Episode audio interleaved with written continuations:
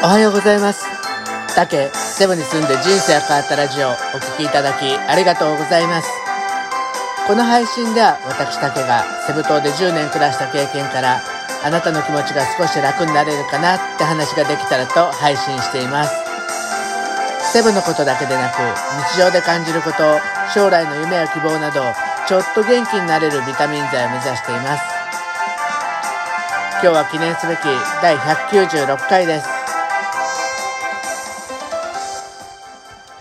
でね、今日は、えー、ニュースでもね、コロナ後の、えー、コロナ後に4割の方が海外旅行に行きたいっていうふうに答えていてて、で、またね、ギリシャやハワイなど、えー、観光を再開してる地域なんかのね、テレビ取材なんかがあってそれを見てました。うん、それを見てるとね、やっぱりワクチン接種が進めばいいなって心から本当にね、ワクワクしてしていました。でも、え一方でね、今までのようにはいかないであろうっていうコロナ後の海外旅行のトラブルの対応にもね、そろそろ私たちは旅行業界の中で考えていかないといけないんじゃないかなっていうふうに切実に思っています。それはね、一言で言うと、えー、海外旅行は新しい混乱が各地で起こる可能性があるから、自制して無理なプランや行動を取らないっていうことです。えー、ね、私はね、観光業にいるからね、いろいろちょっとそういう意味じゃニュースが皆さんより先に入ってくるかもしれないので、今日はね、その旅行再開時の落とし穴についていろいろ考えていきたいと思います。まずね、まあちょっと最近の私事の行動なんですけど、まあ食洗機を買ったりとか、ちょっと今月末にはね、えー、テレビも買い替えようかなっていうふうにちょっと思ったりするんです。もちろんね、えー、時間を作ったりとか、まあテレビなんかはね、もう買って7年、8年かな？だから結構もう寿命になってきて、買い替えの時期っていうとこもあるんですけど、これはね、多分いわゆるちょっとリベンジ消費って言われるような、まあストレス、コロナのストレスがあって、まあその分どこにも行けなくて、少し貯まったお金をパッと使っていこうみたいな、そんなね、行動だと思うんですけど、多分海外旅行っていうのは、このリベンジっていう要素が多分すごく出てくると思うんですよね。海外に皆さんも1年半行けてないから、えー、だから本当に海外に行きたいってなってて、もし行けるようになった時に、パッとお金を使って海外に行かれる人、これね、増えてくると思うんですよ。だから最初は、あの、でもかといって、多分世界中の観光地がすぐ同時にオープンすることはないと思うんですね。コロナの感染状況が、えー、良くなってきた地域間でかあの始まっていくんで、えー、多分その集中する観光地が出てくると思うんですね。例えば、えー、ハワイとか、えー、台湾とか、まあそういう日本人の人気の場所っていうのは、おそらくしゅ、あのー、ね、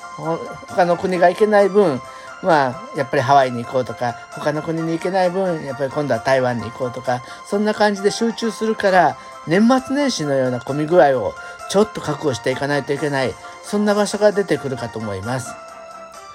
それに二つ目が、えー、ホテルのオペレーションの煩わしさっていうところなんですけど、えー、まあフィリピンのホテルもそうなんですけど、コロナを抑え込むためにかなり感染対策って徹底していて、まあそれがね、私たち安心にもつながってるんですね。でもね、それは今のコロナの、コロナで観光が動いてね、そんなに動いてなくて、あの、お客さんが少ない時に、えー、行ってるオペレーションなんで、一旦海外がね、海外旅行が、あの、オープンになって、ドットを仕掛けてきた時に、やっぱりその時に、混乱が起きるんじゃないかなと思ってるんです。例えばチェックインの時、ベッドメイキングの消毒作業、あとね、特にね、朝食のビュッフェなんかは人数制限をする場合が出てくるかもしれないんですよね。そうすると、朝食取れないことによって時間がずれて予定が来る危険なんかもあると思うんです。で、また、え、ー、と、私は現地で、あのー、旅行会社の時に、えー、コーディネーターをしてたんで、よく夜中にね、え、熱中症とか食あたりで体調が悪くなったんですっていう連絡を受ける時もありました。で、この症状っていうのが、やっぱりコロナと似てるんで、まあそういう今までね、今までは簡単にお医者さんにパッと連れて行ってもらったり、薬を飲まもらったそれだけの病気だったっていうか体調が悪かったことも、えー、非常にね行動を制限されたりとか隔離措置を取られたりっていう可能性も出てくると思うんで体調管理っていうのは本当に大変になってくるんじゃないかなって思います。それと3番目3番目が一番ねちょっと私が怖がってることでスタッフの、えー、離職とかによる新人の経験不足があるんじゃないかなと思ってるんです。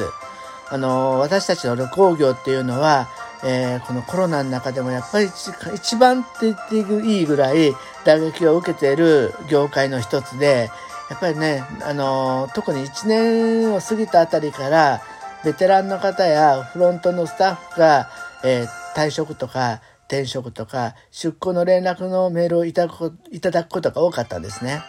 まあこれは今本当に海外が完全に止まってるから、あの本当に仕方がないことだと思うんです旅行会社も会社を潰すわけにはいかないんでねでもこれが旅行が行けるようになったよじゃあやれるようになったよって再開した時に例えば今まではすごくその地その国のそのいろんな観光地を知っていたからこそいろんなアイデアが出たりとかいろんなリスク管理もできたのがまあ、新しい人がやらないといけないケースも多々出てくると思うんです。でそんな時に、やっぱりどの程度そのいい提案とかできるのかっていうのが本当に未知数のところがあるんですよね。なので、えー、ここをこういった3つの危険なこと危険というかねリスクを踏まえて私がやっぱりこの海外旅行に際して提案したいことはさっき言った、えー、海外旅行は新しい困難が各地で起きる可能性があるから自制して無理なプランを取らない、無理なプランや行動を取らないということなんですね。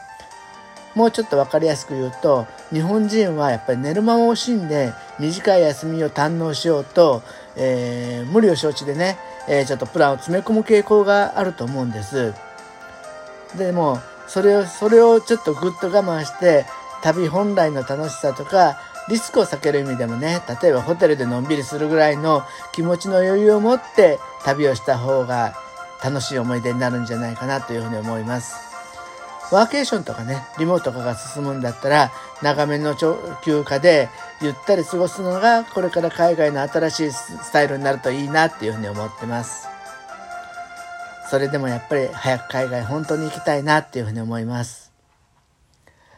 はい、えー、今日はね、日曜日なんですけど、昨日ね、ちょっと三宮に、ちょっといろいろ買い物に家族でちょっと行かないといけないってかったんで、行くと、すごいたくさんの人でした。うん、私たちも出かけてるから、の大きなことは言えないんですけど、まあもうちょっとね、我慢しないといけないのかなっていうふうに思ったので、今日はのんびり家で過ごそうと思います。皆様もね、体調を気をつけて、えー、明日からまた頑張れるように、今日はゆっくり生計を養ってください。はい、今日はどうもお聴きいただきありがとうございました。また明日も配信します。どうぞよろしくお願いします。